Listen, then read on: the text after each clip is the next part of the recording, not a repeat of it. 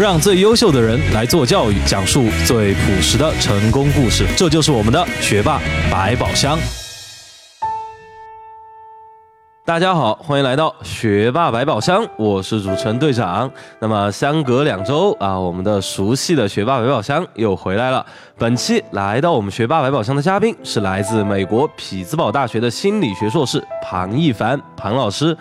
那么，庞老师出生于成都，自小钻研哲学、国学和心理学知识。在美国期间，主修心理学专业，并专攻犯罪心理学、人格心理学和临床心理学。留学期间，也曾辅修多项课程，包括政治学、传媒学以及中西方哲学。回国后，在先锋教育担任导师，在美国和中国都有着丰富的青少年心理咨询和亲子关系咨询经验。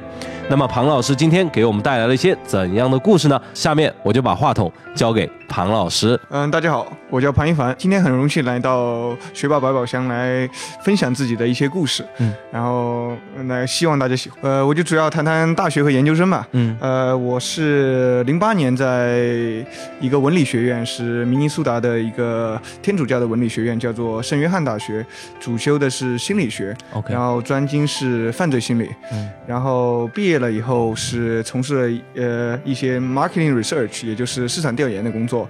然后呢，在一三年年底前往匹兹堡，然后呢，在匹兹堡大学学习社工专业的硕士，嗯，然后呢，专精是精神分析，然后在毕业以后，在一家非盈利机构从事对于就说脑瘫患者、自闭症，还有呃脑损伤、脑损伤的患者的心理康复和心理咨询工作。OK，那么说到这里，其实我有个。呃，感慨就是什么呢？就是心理学的犯罪心理方向，我觉得这个是我小时候就特别感兴趣的。大家知道有部美剧叫那个《犯罪心理分析》，对不对？然后那一部是我最喜欢的美剧。不知道真实情况，我们今天有业内人士和美剧当中一样吗？呃，其实。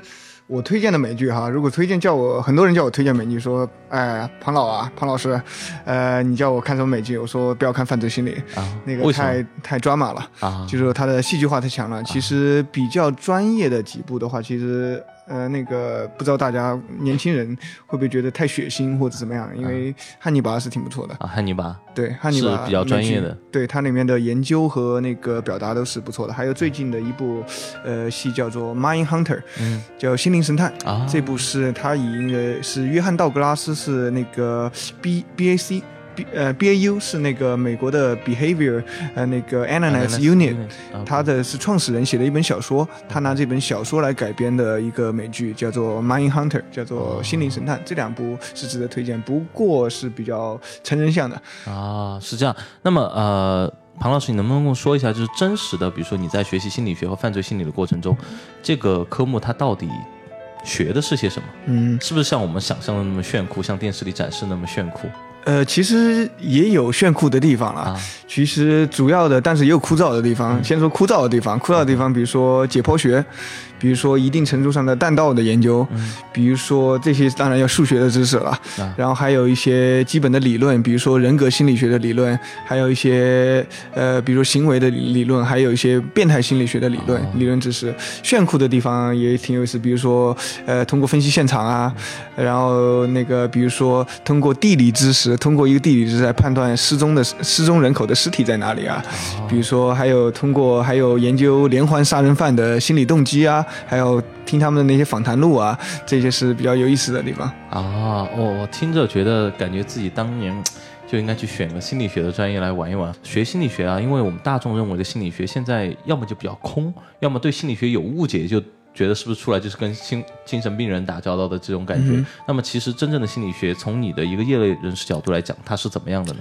其实心理学这个适用范围很广，就像我刚才说的，我大学毕业以后是在一个网络公司和一个电子公司从事市场调研，比如说竞争对手调查，比如说那个广告学啊，比如说传媒啊，其实都可以用心理知知识来覆盖的。还有比如说，呃，像有些同学，比如说也，比如说在大学的时候也也经历过，比如说政府机关的，比如说 consultant，比如说咨询的工作，比如说智库的工作，其实心理学和政治。治学的学生是应该可以胜任的。啊，为什么心理学的学生可以胜任这些？比如说你刚才说的 marketing research，比如说说到我们智库，说到我们政府机关这样的 consultant 这样的角色，为什么心理学的学生可以？因为这个主要适用在一个学派叫社会心理学和人格心社会心理学里面。所谓社会心理学就是研究呃 group dynamic，所谓 group 呢就是社会动力学。社会动力学是研究比如人与人的关系啊，比如说包括犯罪心理学里面要学的，比如说什么叫 propaganda，比如说那个宣传战，对，心理战。间谍战和一些，比如说一些操纵术，其实都是在心理学的范畴里面的。但是这方面，如果你学得很专精的话，去这方面，呃，这些政府工作和和其他方面工作都是比较不错的。然后说一个小故事，我们当年的那个犯罪心理学老师，他以前是在五角大楼工作。五角大楼。对他的那个金正日和本拉登的那个论文都是他，就是他的人格分析都是他做的。然后呢，他厉害的地方其实不是这两个地方，他厉害的地方他是连续。二十年，他写论文，呃，预测总统选举，从来没一次是错过的。哦，就是利用，比如说举个例子，他是利用，呃，比如说举个例子，特朗普现在不是特朗普是美国总统吗？是。然后他举个例子，特朗普他的性格是 dominant，然后还有自恋型，dominant 是叫控制型和自恋型。这样的话，虽然他很二，或者说大家有喜欢特朗普，或者不喜欢特朗普的，但是当他们当观众看到哦这个形象，就说他有控制欲，他比较自恋。会把观众的自信心给带起来，然后观众从潜移默化的角度，他会去投他。就是说，如果你想象一下，我们老师经常开玩笑，给我一百万美元，我可以让任何人当上总统。真的，这是你们老师说的。对，这是我们老师的原话啊。因为就我刚刚听来来说，心理学是一个非常高大炫酷的学科，而且应用性非常的强，而且应用范围非常的广。但是为什么我们现在国外可能好些，但在中国社会为什么对心理学会有这样的偏见？我觉得一个是中国现在就说，说实话，中国现在的心理学研究不是非常到位。就是说，他们对于一个研究的一个，比如说研究方式和一个研究的一些做法，他们没有用一个非常科学的一个方式去做。就是严严格来说，用统计学那个计算方式来做，这导致，而且中国的文化可以从文化角度来讲，就是中国文化还是偏内敛的。内敛的话，就是说，举个例子，就是现在中国有很多呃门派，比如说沙盘治疗。比如说身心灵治疗，比如说什么个人超心理治疗，但是呢，严格来说，对我来说，就说也说句实话，其实是，其实感觉是有点尴尬。就说我回国以后，因为，呃，如果说你要去质疑它，就是批判性思维是一个很重要的事情，你要去质疑它的话，它是没有 scientific。scientific evidence 的对，就它没有一个理论基础和实验，就是我认为一个好的学科都是要一个实验和理论基础来铺垫的。但是这样的话，事实来佐证。对，但但是这样的话就造成了很多大众会对心理学产生尴尬，就感觉心理医生在胡说八道，就很神那种。对，感觉心理医生都是什么催眠师啊。或或者怎么样？其实我会催眠，但催眠其实也也有心也有科学依据的，并不是说是哦，你要相信这个你就能减肥，你要相信这个你就能上大学，你要相信这个你就能去学英语。其实不是这样的，其实催眠也有自己的门道的。它的门道是什么呢？呃，催眠的门道是利用人的贝塔波和阿尔法波。嗯，人在睡眠的时期是用用的是阿尔法波，然后在清醒的时候是用的贝塔波。说的大脑。对，说的是脑脑波。如果催眠的一个基本的理念，就是在你清醒的时候，把你的脑波给拨到阿尔法波。但是，然后你想象你在做梦，就等于说让你强行做梦。当你强行做梦的话，你对接受能力，你对呃外界的感知能力会翻倍，然后通过这样来暗示对方，达到一定的效果。啊，是这样子的，对，这是催眠的一个原理。我觉得可能听完本期节目，我们很多的同学都有可能在大学的时候去选择一下心理学，因为，呃，可能第一个我们误区扫除了，第二个就是其实它真的非常的炫酷，对吧？那么今天晚上回去我要做的第一件事情呢，就先去把汉尼拔和那个 Mind Hunter 看一集对吧。那么，呃，说到这里，其实我们现在就往前讨论一下，就是说，那么庞老师，你为什么会选择心理学这个专业呢？因为在你选择的时候，咱俩一年的哈，在我们那个年代选择心理学这个专业，其实照道理来说，那个年代应该叫做冷门中的冷门呢。啊，怎么说呢？这个也是我个人一个非常私人的故事。其实我我身上有带着带点残疾嘛，对吧？但是残疾的这种一个比较不爽的地方，就是小时候经常被人整，啊，就被欺负。对啊，但是问题是我打架打不过别人啊，怎么办呢？怎么办？用脑啊。啊。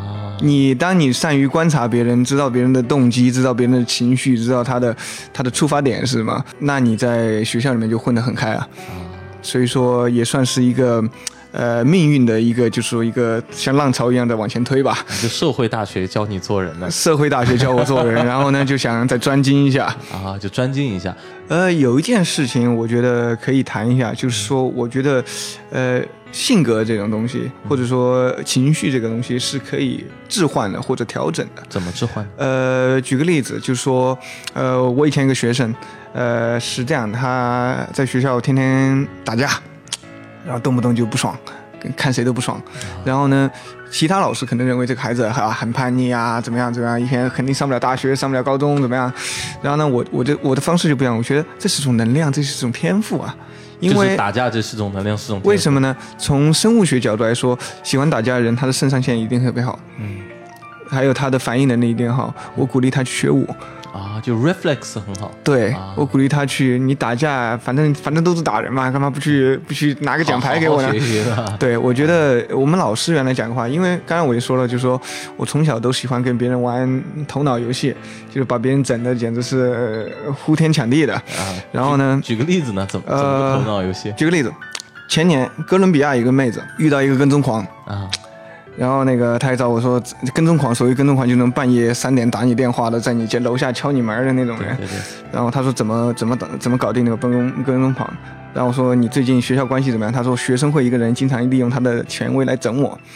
然后我就说我给你写个剧本吧，你约那个跟踪狂吃饭。他说我凭什么约这个跟踪狂吃饭啊？我我说你反正你照我的剧本背一遍吧，他就背下来。然后我我说那个剧本里面大概写的是，哎呀，我那个学生会里面那个人啊，经常来怼我啊。我现在我其实想跟你谈恋爱的，但是我不愿意跟你谈恋爱，就是因为这个学生会的东西，搞得我压力很大。结果跟踪狂就去骚扰那个学生会的了，借力借力打力是吧？结果学生会的就把那个跟踪狂给告了，啊，结果一下就拿到两张限制令。所以说这就三个人都被我解决了。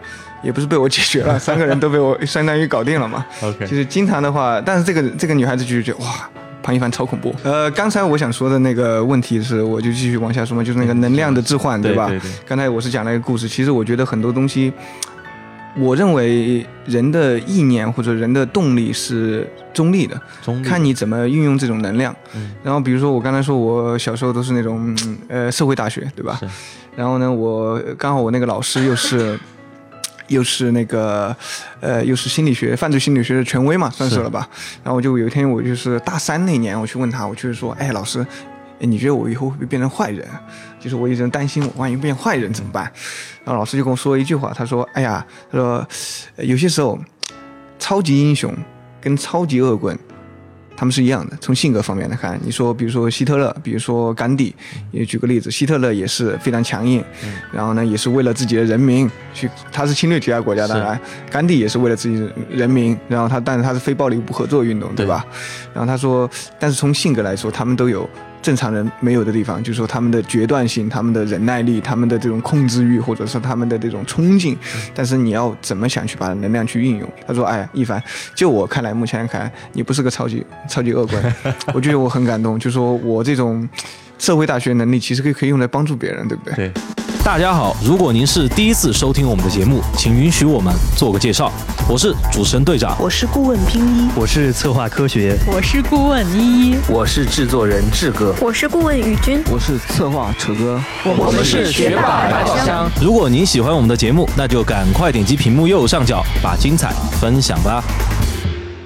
所以说，呃，其实我觉得这一点上面，我还想深挖一句哈，就是其实我觉得这一点其实挺重要。比如说你刚才说到的这个，咱们学这个这个喜欢打架的这个同学，对。那么其实我觉得现在可能在我们的生活中，这样的同学不少，当然。不仅仅是体现在喜欢打架方面哈，可能就天生就坐不住，天生就不喜欢某个科目，或天生就不想读书，甚至就就有其他的像这样的方式，我们父母其实有时候很头疼的，或者天生喜欢玩玩游戏，就是玩游戏，其他啥都不做，对吧？那么面面对这样的问题，庞老师，你觉得你会怎么解决会好一点呢？我我觉得还是看自己的一个，我觉得每个孩子肯定都有一个兴趣爱好，或者说是一个动力。对，但他动力的话，他有些时候孩子们会把这个动力放在一个比较浅的动力。上面，他要再往后深挖，比如打游戏，我们这边有，就是最近流行王者荣耀，对吧？对，大家我们我们现在我们学校好多王者，这个是都是干地啊，一个一个。后来我我我，比如说我这边教学，我就会讲，我说，哎，你说王者荣耀什么安培秦明啊，我稍微我也虽然没玩，但了了解一点，什么霸王王啊，或者什么什么中国的什么哪吒女娲那些，我不是很懂啊，我说错了，各位听众不要怪我。OK，然后我就跟他讲，哎，你可以去研究历史啊，你中国神话你去看看。你就是你想一想，那个游戏制作人他为什么要出这种角色，然后他的技能为什么要设置成这样子？然后有些同学就真的是写了三四页的报告给我，还写的挺不错的。然后这学期我们还上宗教学，还有人把那个就说什么是鬼，鬼是不是电磁场，写篇论文给我。这样子的，对，就是要我认为是从他的兴趣入手，然后呢找到自己的一个探索的一个源泉，然后你就非常容易的学进去，而不是那种很枯燥的学进去了。所以，我是不是可以这样理解，就是说，我们现在很多可能咱们家长朋友们哈，面对到就是说，比如说孩子，比如说喜欢玩游戏啊，或者什么就天天踢球啊，就这样的事情的时候，就完想的。他们想的策略可能第一个就是我怎么样能让他不做这个事情，对对吧？但其实我们可能更好的策略是说，你怎么样让他把这个事情做得再透一点。对，就不要停留在刚刚我们这个朋友说的，就比较浅层次的这样一个东西上面，你让他深挖一点嘛。我自己，我自己，我自己开玩笑，我原来考 GRE，好多单词都是玩魔兽世界美服时候学的，真的，什么死亡凋零 （death and decay），我说当时写了一个词，哎，这不是魔兽世界里面的词吗？对，对啊。然后还有就是说，比如说我一些玩奇幻游戏或者玩，我也很爱玩游戏，玩完魔兽世界，我就会去看指环王。嗯。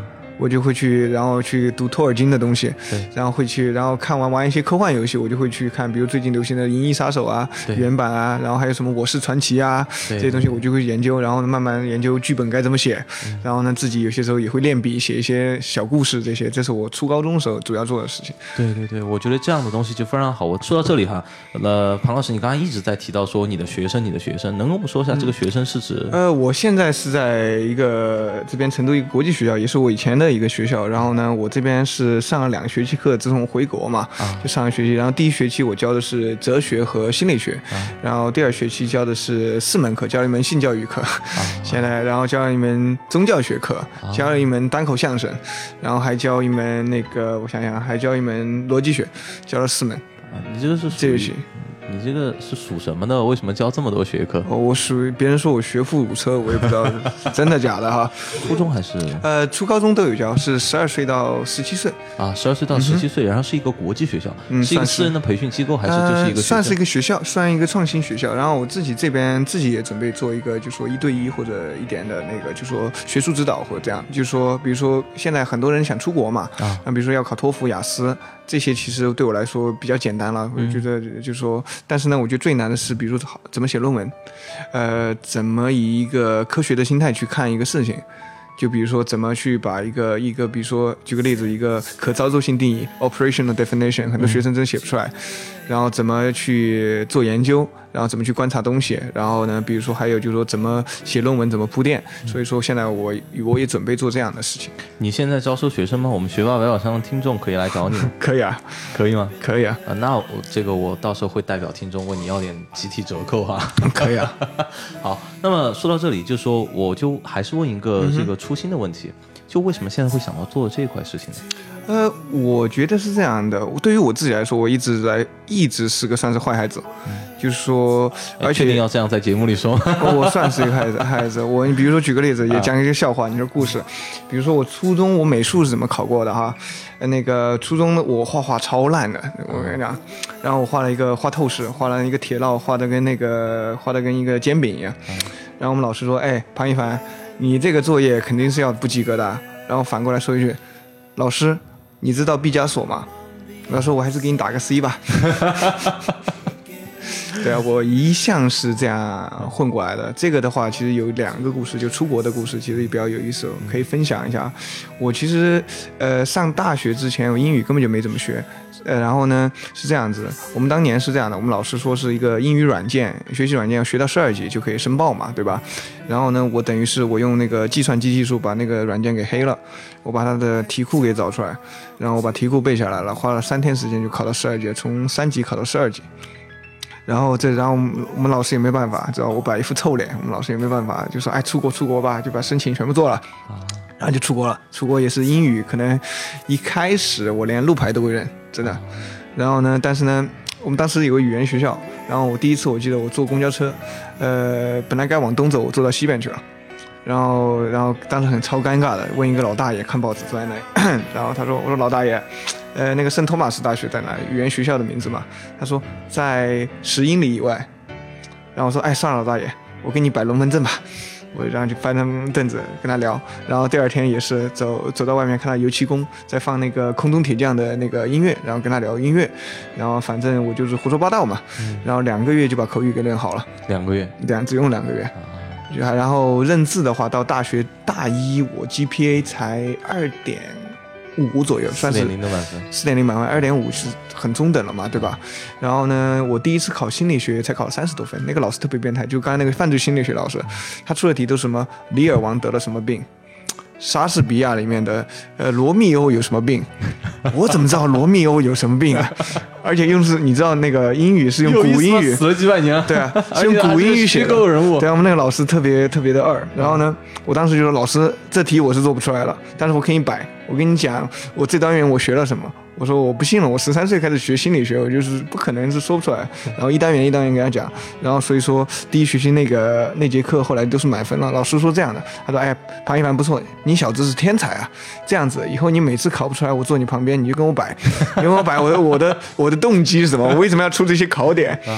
然后那个，然后我说，然后然后呢？如果说你对的话。就直接给你打满分嘛，你考试不用考了。然后我是这样的，第一学期是三点呃两点五，然后到了毕业是将近是三点七左右的三点七总 GPA，那还是一个蛮大的提升呢。所以说呃，在这个过程，所以说是坏孩子嘛。对，我看到两点，就是我觉得本期题目首先有了叫做“坏孩子也能为人师表”啊，是吧？啊，然后第二点叫什么呢？第二点就是说，国外的这样一个学术环境对一个人的。培养，嗯哼，就说我可以想象哈，可以设想，如果把这个庞老师你放在国内的话，我估计你会被中国的教授搞死，嗯哼，说不一定，真的，说不定。那真的在国外的话，因为这个老师，因为国外的学术环境相对更自由、更宽松，而且相对不那么教条成规，嗯哼。那么在这个过程中，你可以有很多比较灵活发挥的空间，比如说我考试考不出来，我坐在旁边给你摆一下。对吧？我们想给你讲一讲我学了些什么。老师可以说你免考，老师可以说给你满分。对。但是说，如果比如说换在中国某个大学，我觉得最有可能得到答案是。你这样是可以，说不定你还真是个天才。但是本职工作你是不是应该做好？而且我如果因为你考你你这样子，我给你打一个比较高的分数，或者让你过了，那对其他同学是不是不公平？嗯哼，我感觉还是看老师。我还有个呃，我们有个哲学老师挺二的，逻辑学老师，就说我第一次上课，他直接把逻辑学书给撕了，说这本书我们没用。但是你们还是要买，因为是我写的是吧？然后，然后，然后就超尴尬。然后呢，他比较恶的是那种，比如被定义，比如什么非黑即白，比如说以偏概全，就逻辑学上那些东西吧，定义嘛，对吧？他是不能错标点，错一个标点扣十分，标点都不能错，标点都不能错，错一个标点扣十分。然后第一次考试只得了七十分，赶快把这节课给 drop 了。就是还是我觉得还是看人，我觉得还是老师还是不一样。但是我觉得，呃，作为一个学生或者作为一个就是新青新一代的少年或者青年嘛，你对于一个自己的一个研究或者说对于自己的一个学识的一个研究很重要。所以说我一般是选老师，我都会把他的所有论文都看一遍。嗯，所有论文，所有论文基本上都拿来看一遍。然后只有我喜欢的青方向，我才会去选这个老师的课。我不然的话，我不会是因为那个这节课很流行我就去选或者。怎么样？所以这个庞老师又给了我们一个叫做选课的正确打开方式。选之前先把老师所有的论文看一遍。嗯，也 当然，我觉得还是要看大家时间嘛，对吧？是是是。那么说到这里，也是我们各位听众，如果有这个听完本期节目之后，对庞老师的各种能力和庞老师的各种教授的东西很感兴趣的话呢，也可以找到我们的庞老师来进行咨询。那么说到这里呢，我们今天节目的时间也快要差不多了。那么在这里。庞老师，还有没有什么这个你想跟我们观众分听众分享，但是我们还没有讲到的地方呢？我再说一个刚才一个点吧，我刚才说那个能量可以置换，对吧？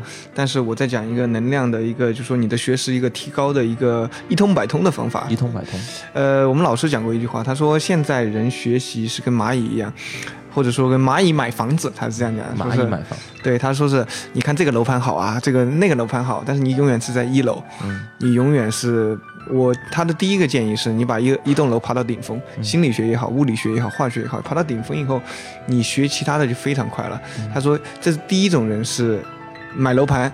各种逛，第二种人是把一个爬到顶峰，但是这种人一边自大了，就哈哈哈，我是这边最牛逼的人，反正其他人的学学习都学不过我，这种人也是白痴。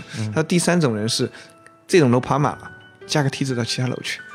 就从这个梯子楼顶对，这样就更快了。比如说举个例子，我原来大三上神学，我用那个我把《般若波罗蜜多心经》翻译了，然后跟新教，然后写了一篇比较宗教学。从什么翻译成什么？诶，从心经从那个中文翻译成英文。OK。然后呢，跟那个宗教学里面那个新教嘛，就是说那个路德宗的那个因信称义的那个，就是就是上天堂的一个概念，我把它写了一篇论文。然后老师就说：“他说你这个大学已经毕业了，我才大三。他说大学的主要功能就是。”让你的知识面更全，让你能够举一反三，让你能够看到这个世界的各种不同的层面，这才是大学，并不是说你学一个专业学得很精通，这不叫大学。大学是你自己找到自己，然后能找到自己的方向，这叫大学。嗯，也就是说，我是不是可以这样理解，大学是自学治人，而不是治术的地方？对，这是我的感觉。啊，好的，那么非常感谢这个庞老师今天来到我们的学霸百宝箱，作为主持人本身也是受益匪浅。那么我相信大家今天也是有颇多收获的。大家如果有任何疑问和需求，也可以联系我们。那么这就是我们本期学霸百宝箱的全部内容，感谢大家的捧场。我们下周星期四晚十点，学霸百宝箱不见不散。再见，庞老师。好，谢谢大家。